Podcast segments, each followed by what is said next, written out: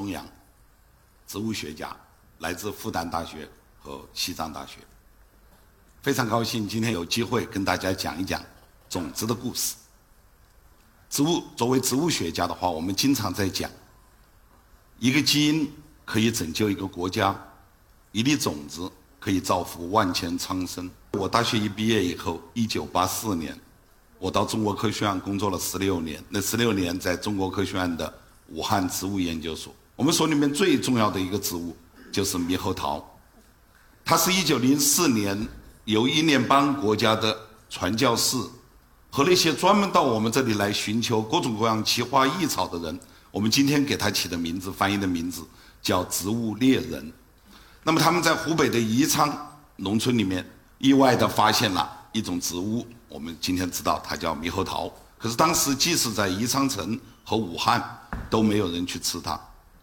那么找到这种植物了以后，那他们感觉当它成熟了以后，味道非常的美，啊，而且有一种特殊的风味。我们今天知道了，它是维生素 C 的含量特别高，所以它酸和甜的比例和时间随着几天内的变化，能够产生这种水果一种特殊的味道。那么他们怎么办呢？就得要把这个种子资源给带回去。带回去的时候，他们当时带了二十多根枝条，从树上剪下来。这我们现在植物学家看来简直是个意外。为什么？我们今天知道了，这个植物是雌雄异株，所以它光把雄的捡回去，或者把雌的捡回去，是无论如何不能繁殖的。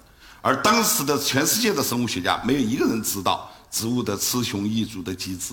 顺便提一句，植物雌雄异株的机制后来被知道，是日本科学家也是从中国的银杏中发现了植物的精子，才知道植物原来有雌雄之分啊。大多数植物是雌雄同株的，一个植物上既有雌花也有雄花，那么它们可以授粉啊，可以这个繁育后代。而像这种雌雄异株的植物，它需要巧合，确实是巧合。二十多根植物带到了英联邦国家，最后终于传到了新西兰。其中居然有几颗是雌的，那么其中最后在新西兰，他们居然用一个副本、一个雄性的和两个雌性的进行杂交，终于得到了新西兰非常重要的品种，在国际上被取名叫 Highwood。猕猴桃在新西兰取得成功，是来自中国的一个植物的基因，一个植物带过去了啊，带过去了以后，成为了我们称为广义的种子，叫植物种子资源。那么几年前。我被新西兰国家生物资源的会议约去做大会报告。当时主持人说：“说钟教授告诉我们一个新西兰如何从中国偷了猕猴桃的故事。”我用的英文词叫“引进”，他用的是“偷了”。确实，因为并没有拿签证，也没有跟我们任何部门的申报，所以那个不应该称为引进。但是他们还是做出了巨大的努力。首先，他们的植物学家进行了反复的研究。终于筛选出世界上最好的品种之一 Highwood。第二，他们的文化相关的这些搞管理和经济学的学家们，巧妙地把这个名称，它的英文名称 Chinese gooseberry，把它改成了 Kiwi fruit。这个做法实际上，Kiwi 是新西兰的一个国鸟。这样的话，这个名称在国际市场上让人听起来，它就像是新西兰的东西。而且这个名称后来被又被翻译回中国了。变成了奇异果。另外，他们也有管理学上成功的经验。他们跟我们不一样，他们猕猴桃种植区必须旁边要建机场，以保证三天之内能够运到全世界各地。而我们的猕猴桃现在还拿来扶贫，什么地方要是不能运，我们就在什么地方种猕猴桃。啊，最后的结尾是我们无论如何也吃不到那么快新鲜的猕猴桃。这当然是一个管理上的一个问题。可是呢，新西兰解决了这些问题以后，利用中国的这个资源，终于把成为了让猕猴桃成为了新西兰第一大产业。这在植物学家听起来，其中国植物学家也倍感心酸。但是新西兰的植物学家也不轻松，为什么？因为他们国家这么大的一个农业的排第一的一个产业，居然建立在中国的三棵植物身上。那么我们来设想一下。如果他当时取的这三棵植物，并不是整个猕猴桃种群里面最好的呢？如果这个猕猴桃有一种病害，有一种虫害，有一种特殊的东西能够对它进行毁灭性的打击呢？那么新西兰的农业不就要遭受这么巨大的损失吗？所以。他们知道真正的遗传宝库在中国，而仅仅在湖北，我们大概在武汉，我们收集了七十多种猕猴桃。这七十多种有的并不好吃，有的长得并不好，但是它是真正的植物今后的我们的种子。其实猕猴桃只是一个例子，那么更重要的这个例子，粮食产物作物在国际上由欧美驱动的啊，最后在墨西哥等等国家来广泛在七十年代发展起来的作物高产作物，是来自于我们我们称之为有一种基因，这个基因啊被称为癌杆基因。叫 HVY。那么植物矮杆，我们现在想得清楚，植物不需要长那么高，特别是农作物，长矮一点，让它的营养生殖要减少一点，多来一些，多接一些种子。啊，在我们国家，大家知道也有一个著名的事件，那就是袁隆平先生在海南岛发现了一种叫野败的一种野生稻的资源，然后通过反复的选育，终于得到了杂交水稻啊，导致了我们农业上完全可以称为革命的一些变革。我自己本人呢，也参加了上海农业基因中心的一个工作。我和罗立军教授一起到处去收集什么水稻呢？我们把它称之为旱稻。啊我们知道，在我国的云南、贵州、湖南这些山区里面，农民在缺水的时候，他们也种一些。那些呢，看起来产量并不高，可是它实际上有很好的耐旱性。那么我们也把它进行杂交，最终获得了一个新的品种，叫这个杂交旱稻。袁隆平先生。获得国家科技进步一等奖、发明奖一等奖，同时我们获得了国家的二等奖。其结果，啊，这个实际上为我们在上海地区和江南地区今后在缺水的情况下，我们也可以获得这样的种子资源。种种这些迹象表明，如果我们能获得种子，对我们的未来是一件非常好的事。这些种子可以拿来给我们提供水果，可以为我们提供花卉，改善我们的生活。更重要的是，有粮食作物。还有比它更重要的吗？还有，那就是医药。我们的医药也缺乏，也很多是来自天然产物。大家都知道，包括我们现在都能了解到的青蒿素啊，它也是来自这个植物一种叫青蒿的这种黄花蒿的这种植物中。如果有了它的种子，我们就可以在全国乃至世界各地来进行栽培，从中来获取青蒿素这样有用的药物。但是非常糟糕的是。很有可能在我们的生物多样性了解并且被利用之前，由于全球环境的破坏，由于人类活动的剧烈，所以我们根本没有办法了解到这个作物能不能供我们所用的时候，它就已经没有了。所以我们的研究速度远远赶不上我们对基因和对种子的了解，怎么办？很多科学家们就提出了各种各样的方案。到了二零零零年，新的世纪到来以后，科学家终于把这些想法保护生物多样性的决定付诸实现。世界上目前最为引人注目的种子库，或者我们称之为种子方舟——末日种子库。这个种子库被称为萨瓦巴特，它设置在离北极一千公里左右的属于挪威管的永久冰川冻土层里面。不仅是工程上、科学上设计非常精妙，而且它还特地考虑了人类在遭受核打击的情况下和停电的情况下，它到底种子能保存多久？因为我们保存种子现在基本的方式用的是超低温和干燥两种方式。那么超低温我们现在大多数是靠空调来实现的。那么如果停电了以后怎么办？这里面包括了人类的活动和剧烈活动。以及我们人类有些完全是作死的样子。我们由于进化的原因，由于环境气候变化，我们一部分植物要死死去，或者一部分要消失掉。但是我们居然还自己还可以打仗啊！通过打仗来消灭我们的生物资源。所以在这样的一种特殊的情况下，那么这个斯瓦尔巴特的种子库，它不仅能够保护一批种子，更重要的是它有非常强烈的警示意义。只要它立在北极这个地方。就让我们清楚地了解到，我们离世界末日或我们生物多样性并不太多了，我们离那个时候已经不太远了，而我们应该行动起来。科学上，光靠这个不行，我们还需要更为精妙的设计，那就是英国皇家的植物园秋园。首先，它收集的植地方非常的广泛，在那里可以轻易地找到来自非洲、来自亚洲到这个所有的种子，因此我们可以分分析。全世界关于种子的现有的现状，以及来评估由于环境变化以后种子的状况。那么第二个特点呢，就是它的收集的目标非常明确，因为它那里的科学权威特别多，所以它非常系统的来收集一些农作物的种子。举个例子，我本人对它里面的豆科植物特别感兴趣。豆科植物我自己一点都不喜欢吃豆类的东西，我很不喜欢吃豆腐，特别是有后来在西藏时间久了以后，由于这个痛风等等原因，我对豆类植物更不感兴趣了。在西藏呢，豆类植物也不多，主要是什么呢？在西藏主要是青稞，可是青稞现在面临了巨大的问题，这个问题就来自全球环境变化。呃，我们科学家已经做过了分析，在过去的六十年间，青藏高原的年平均气温上升了二点几度，这一方面是个喜讯。你如果你有机会再到西藏去旅游的话，你就会发现的西藏的山变得更绿了，而且我们平常的植物在周围长得更好了，这是一件好事。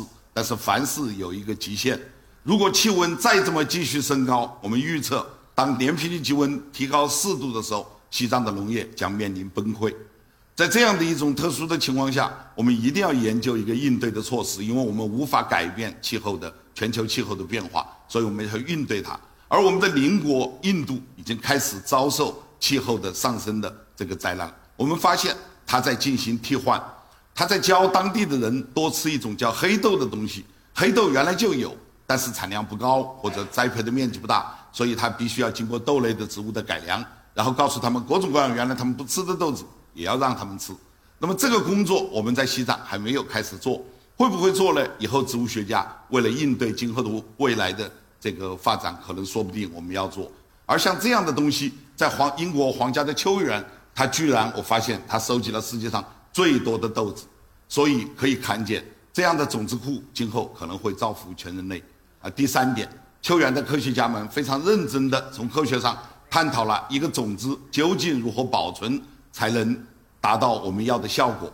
他们现在摸索出来的条件是负二十度的温度，这个相对的湿度在十五度左右，然后所有的植物的保存的时间。它的标准是定在八十年到一百二十年，而它总的这个数量，就是一种样本的数量要达到五千粒。如果是濒危的物种，本来就没有五千粒，说不定你去采，说不定把它采濒危了。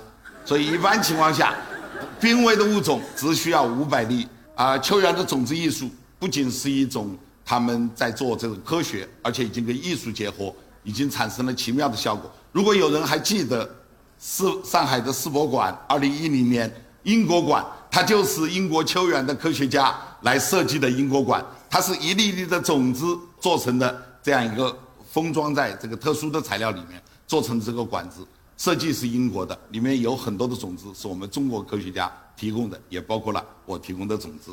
那么这些种子看起来非常的小，但是在显微镜下，在扫描镜下都能呈现出特别漂亮的。特别美丽的，无论是结构还是色彩，那么等等这些东西表明什么呢？种子可能跟我们的生活会为我们今后的建筑、为我们的艺术、会为我们的材料科学提供崭新的思路。工作的地方是青藏高原，青藏高原是国际生物多样性的热点地区，到这样的地方去收集种子，很可能有它的特殊意义。首先，在全世界第一批确定的二十几个生物多样性的热点地区。我国就有三个，其中最为重要的是以横断山区为特征的青藏高原。那么青藏高原的植物有多少呢？它目前我们按科的等级，它有二百一十二个科，意思是青藏高原在科的水平的植物占到了我国的百分之三十二点九，约占三分之一。西藏的面积占我国的七分之一，但是它的植物科这个占到了百分之三十二。在属的等级呢，它占到了百分之三十八，超过了三分之一。其中，青藏高原一共有将近六千个物种，六千个高等植物，就是能够结种子的，占到全国的百分之十八。可是其中更为重要的是，有一千个左右是只有在西藏才有这种植物，我们把它称之为特有种。不仅数量很大，而且质量非常的好。顺便提一句，即使是这样一个数字，这样一个庞大的数字。我们认为也被严重的低估了，原因是什么呢？原因是我最近去采种子的地方是墨脱，大家知道墨脱是我国最后一个通公路的县。我们采种子的地方最近离印度边境二十五公里。在我国的藏南地区这样的一个大约七万平方公里的地区，五十年来植物学家很少涉足。而即使在珠峰下面，我们沿着往珠峰去的路上，往右边拐就去珠峰，往左边拐，我们可以在日喀则地区发现那里有一个伽马沟。当我们第一次要进去的时候，我们如果是骑马的话，单程需要七天的时间。所以一百年来，植物学家没有在这个地区留下记录。因此，我们的这个数目显然不涉及刚才这些地区到底有什么稀奇古怪的，特别是真奇花异草，我们都无法知道。因此，我们断定啊，这些地方我们总的数量我们是低估了的。在青藏高原寻找这个植物的工作要坚持时间长，那么大概我坚持了在十多年吧，一直在做野生植物的资源的收集。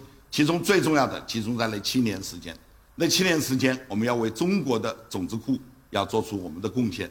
那我和我的学生，包括我的第一个，从那个时候第一个藏族博士是来自青海的，我们在一起收集一种叫西藏巨柏，一种柏树的种子，那种种子都在河边非常难。那我们通过慢慢的一年一年，大概用三年的时间，把这个种子给收集起了。收集种子，在这个收集过程中，我也认识了一些国外的科学家，有一位奇人啊，他出生在中国的湖北。是一位英国人。那么临死之前、去世之前呢，他也要求人生最后的五年，他要求到湖北华中科技大学工作。就这么一位科学家，他曾经担任过悉尼大学植物学系的主任，所以他对植物的了解、对国际植物的这个需求，他是非常清晰的。所以最后他把他的所有的资料、他的研究成果放在湖北。那么在这个过程中，我他特地建议我去找英国皇家秋园的科学家来进行合作。在那里，我们找到了柴杰先生。他是中国人，但是他在为英国秋秋园皇家秋园工作。当我们要他提供能够给我们中国植物学家来进行植物种子的资料的时候，他马上同意参加我们的团队。我们四个人来做了分析了所有秋园的当时的植物，发现里面居然没有一颗来自中国西藏的种子。因此，他关于全球变化的预测，在我们这个地区在版图上是少了一块。因此，我们写了一篇文章，一篇小文章，来阐述全世界气候的变化必须要有西藏的种子。Nature 杂志在2008年发表了我们这封来信，同时也呼吁世界科学家来重视西西藏的种子。事实上，我们一方面呼吁，一方面我们就要来加以实施。在2004年开始，由中国科学院主导，在中国西南野生生物资源库昆明（云南的昆明）这个种子库，从数量上来说，至少在我国，在亚洲肯定是第一大，也是世界上现在并列的三大这个种子库之一。我来讲一下收集种子的故事啊，听起来可能非常的浪漫，因为为什么呢？我每次做招生宣传，欢迎年轻的孩子们读植物学，来做植物学家，来学植物学的时候，我都讲，请你们报考复旦大学或者西藏大学的，我们来学我们的植物吧。这好像是我们八项规定以后。比较少有的公费旅游的专业，啊，这个大概能跟我们专业能跟我们专业媲美的，大概也只有那个烹饪系，他们还可以公款吃喝，大概除这以外，所以话是这么说，实际上根本不足以抵御我们这个工作的这个艰苦啊。我来讲一个光核桃的故事。作为植物学家，我去采植物的种子，我最喜欢的是什么？我最喜欢的是蒲公英。如果发现开花并且结了种子，我就用手这么去抓一把，然后一摊开，里面有二百颗，一般情况有二百颗。但是我们植物学家最讨厌的种子，在中国大家知道是什么吗？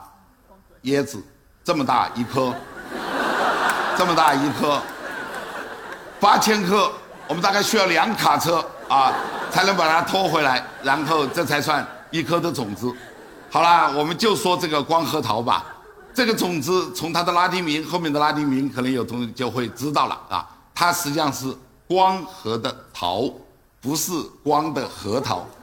什么道理呢？我们所有的这个桃子啊，中间的那个核是皱皱巴巴的啊，有这个皱纹，而它没有，是光的。这个桃子有什么用呢？没什么用。目前查来查去，大概它最大的用途就是藏药里面有少许的用途啊。但是我们需要它，也许它就像猕猴桃一样的。多少年以后，它终于可以跟我们的水蜜桃杂交了。杂交完了以后，显然我们想它有什么优点呢？水蜜桃很好吃，那它有什么优点呢？它抗虫、抗病、抗旱、抗寒，所有这样的好的优点，可能就轻而易举的啊，我们就可以通过非转基因的方式，经过这个杂交，再加上自然选择，来获得一种新型的这个桃子的新品种。所以这个意义，我们知道潜在的意义是很大的，好吧？在潜在意义没有兑现之前，我要紧的是先把它收集起来，收集起来，一粒一个桃子里面有多少种子呢？一颗，一个里面一颗，所以我先收集八千颗，八千个桃子。装了两麻袋，两大麻袋，把它运回拉萨，在我的实验室里面。现在如何把里面种子取出来，成了一个关键。因为我们知道，如果有自动化方式那些就非常好，但是没有啊，也没有合适的尺寸，所以我们就摆在门口啊。我铺了一个台子，所有路过的汉族、藏族、老师、学生，每个人必须尝一尝，尝多少呢？七颗啊。如果我们认为，如果超过了十颗以后，很多同志一辈子都不想再见我了。那么这七颗拿到以后，他大家都他们都非常淳朴啊，特别是我觉得藏族同一边吃一边配配啊，一边配配，然后告诉我这个东西不能吃，老师你踩错了，它真的不能吃，而且很不好吃。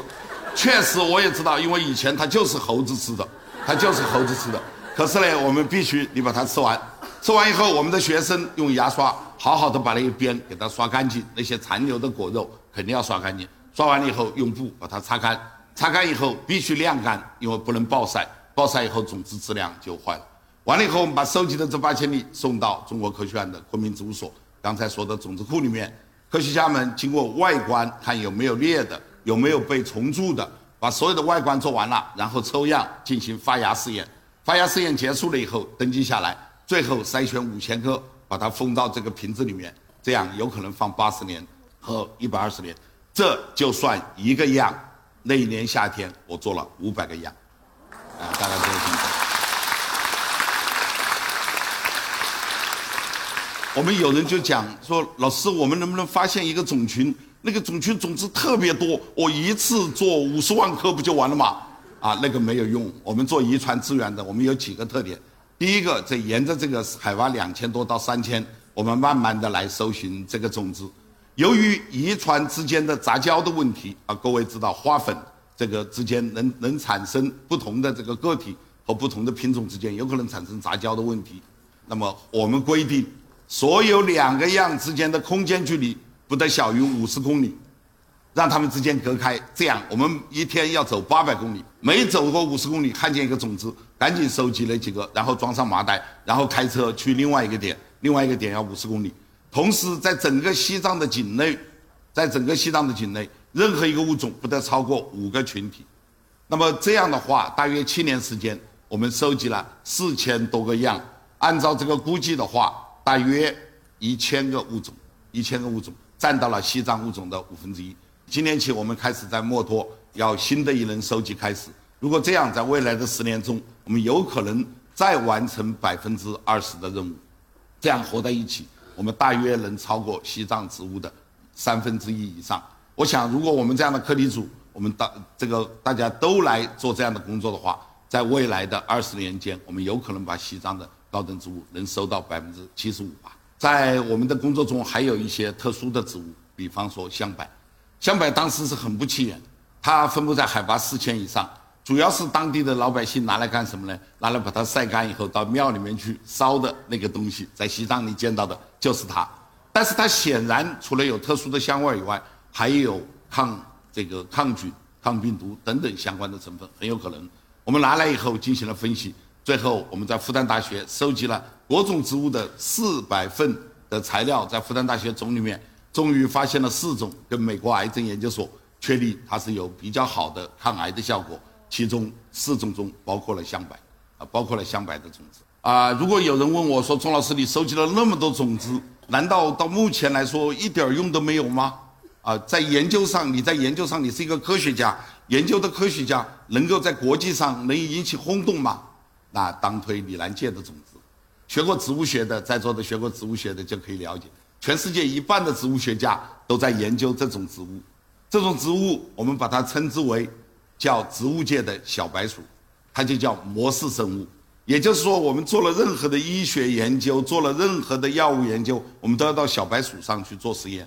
那么，关于植物、关于作物、关于它的抗寒、抗逆性以及分子生物学的机制，我们全部都是到李兰界去做。全世界目前发现的海拔最高的李兰界，这里有一幅世界地图，这种绿色的标明啊，在全世界地版图上，全世界的科学家都在寻找李兰界，并且找到了各种各样的李兰界。我们用的最多的一个叫哥伦比亚，一个是来自西班牙的。那么其中西班牙的海拔比较高，大约能到海拔两千多米。那么我们在想，西藏有没有呢？如果西藏有的话，它是不是西藏隆起的证据呢？那我们就去寻寻找。通过差不多十年左右的时间，我们终于找到了这个全世界海拔最高的里兰界，它分布在海拔四千一百五十米。在这么高的一个呃环境下，那里兰界在那生活，当然生活的很不好，很惨，也没有什么种子，也不怎么这个一年这个里兰界在室内生长的时间非常的快。我们拿它为什么拿它做模式生物呢？它长得特别小，但是它种子结的特别多。第三呢，它的这个遗传基础非常的清晰。可是现在我们发现它在野外的种子特别的少，但是有总比没有好。所以我们把这个植物发现了以后，回来以后我们做了分子生物学分析，证明它是全世界一个崭新的生态型。同时，它也指示了青藏高原它所最后一次。这个跟其他全世界其他里南界分开的时间，大约在十九个，这个十九万年左右。更重要的是，最终我们终于在上海把它栽培成功。现在这个植物的种子，我首先中国科学家通过在国际大会和国内的会议做报告，我们这样一个种子成为了我们一种新型的研究材料。这个材料现在我提供在北京、上海、广州中国科学院、北京大学。中山大学等等，我们都来栽培，而且都取得了成功。所以表明了，如果我们在野外，刚才说的野生的，我们只要找到一个种子或者少数的种子，很有可能把它栽培成功。这在我们植物学界，那就是真正的我们叫希望的种子，希望的种子。好了，各位肯定要问，说钟教授，你收集这么多的种子，你的意义对我们对我们普通的人来讲？那么你这个这么多年，你的意义何在呢？刚才的那个片子是二零一三年上海教师节的一个宣传片。我一回头一想，我在西藏工作了十三年，那个时候已经有十三年，十三年做了些什么事呢？我讲我做了几件事。那其中第一件事就是收集种子。这个种子实际上是应对全球的变化。你猜测一下，大概一百多年以后，假设大家发现有一种植物有抗癌作用，假设一百多年以后还有癌症。那大家后来又查书说，发现这个植物在西藏已经没有了，由于气候的变化。但是，一百多年前有个姓钟的教授，好像采过了。都一百多年了，姓不姓钟又有什么关系呢？是不是教授？大家问我说：“你采了这种子能够当教授吗？我们孩子们如果采了，能够以后能考上大学吗？”一百多年过去了，没有人在乎你是不是教授了。反正终于发现了那个罐子，那罐子里面有多少？有五千粒。拿出来一种，只有五百粒能活，最后种起来以后只有五十粒能结种子，但是那个植物不就恢复了吗？当然也有人说，那么一百年以后这个种子没有用了呢？我期待看到种子没有用的那一天，说明什么？说明那个植物还在呢，啊，我们连这样的尝试都不要做，那该多好啊！这是第一点。第二件事呢，我在西藏，我是一位教授，实际上我从复旦大学移到西藏大学以后，我在复旦大学的研究生招生量。在逐年的减少，因为人的精力有限，所以我一般在西藏培养学生。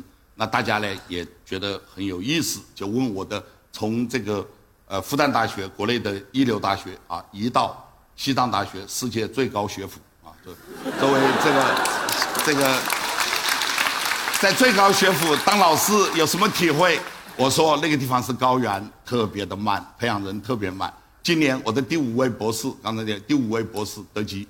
毕业了，藏族博士，也是我培养的七个少数民族的博士中的这个最新毕业的一名。那么这个培养的工作虽然都非常的慢，如果我在复旦大学，我可以培养很多的博士啊，但是他们不一定对我们刚才所做的种子或者像这样的高劳动强度的低回报的或者这样的工作真的有那么大帮助。但是在西藏呢，我培养的藏族博士，他们毕业以后，至少这四个五个里面有四个都留在了西藏大学。我在西藏的工作，所以我一想，我们最后这个片子起什么名字呢？我们的名字最后起的叫“播种未来”，什么意思呢？就当下没什么收获嘛，啊，所以，所以我们我们只好播种未来啊。另外呢，那个片子也出了一点事故。呃，当时是上海市我们有一位著名的导演，或者要要跟我们一起去拍，他呢非常浪漫，告诉我钟老师，我要跟你拍一个三十分钟的，而且要很好很好的描述你在西藏的故事。结果我我也就去了。我说你先去了以后再说，我的调子稍微低一点。但是他的情绪非常高高涨，感染了我们，感染了整个团队。但是不不好的消息是，他一去了以后，他第一个就倒了。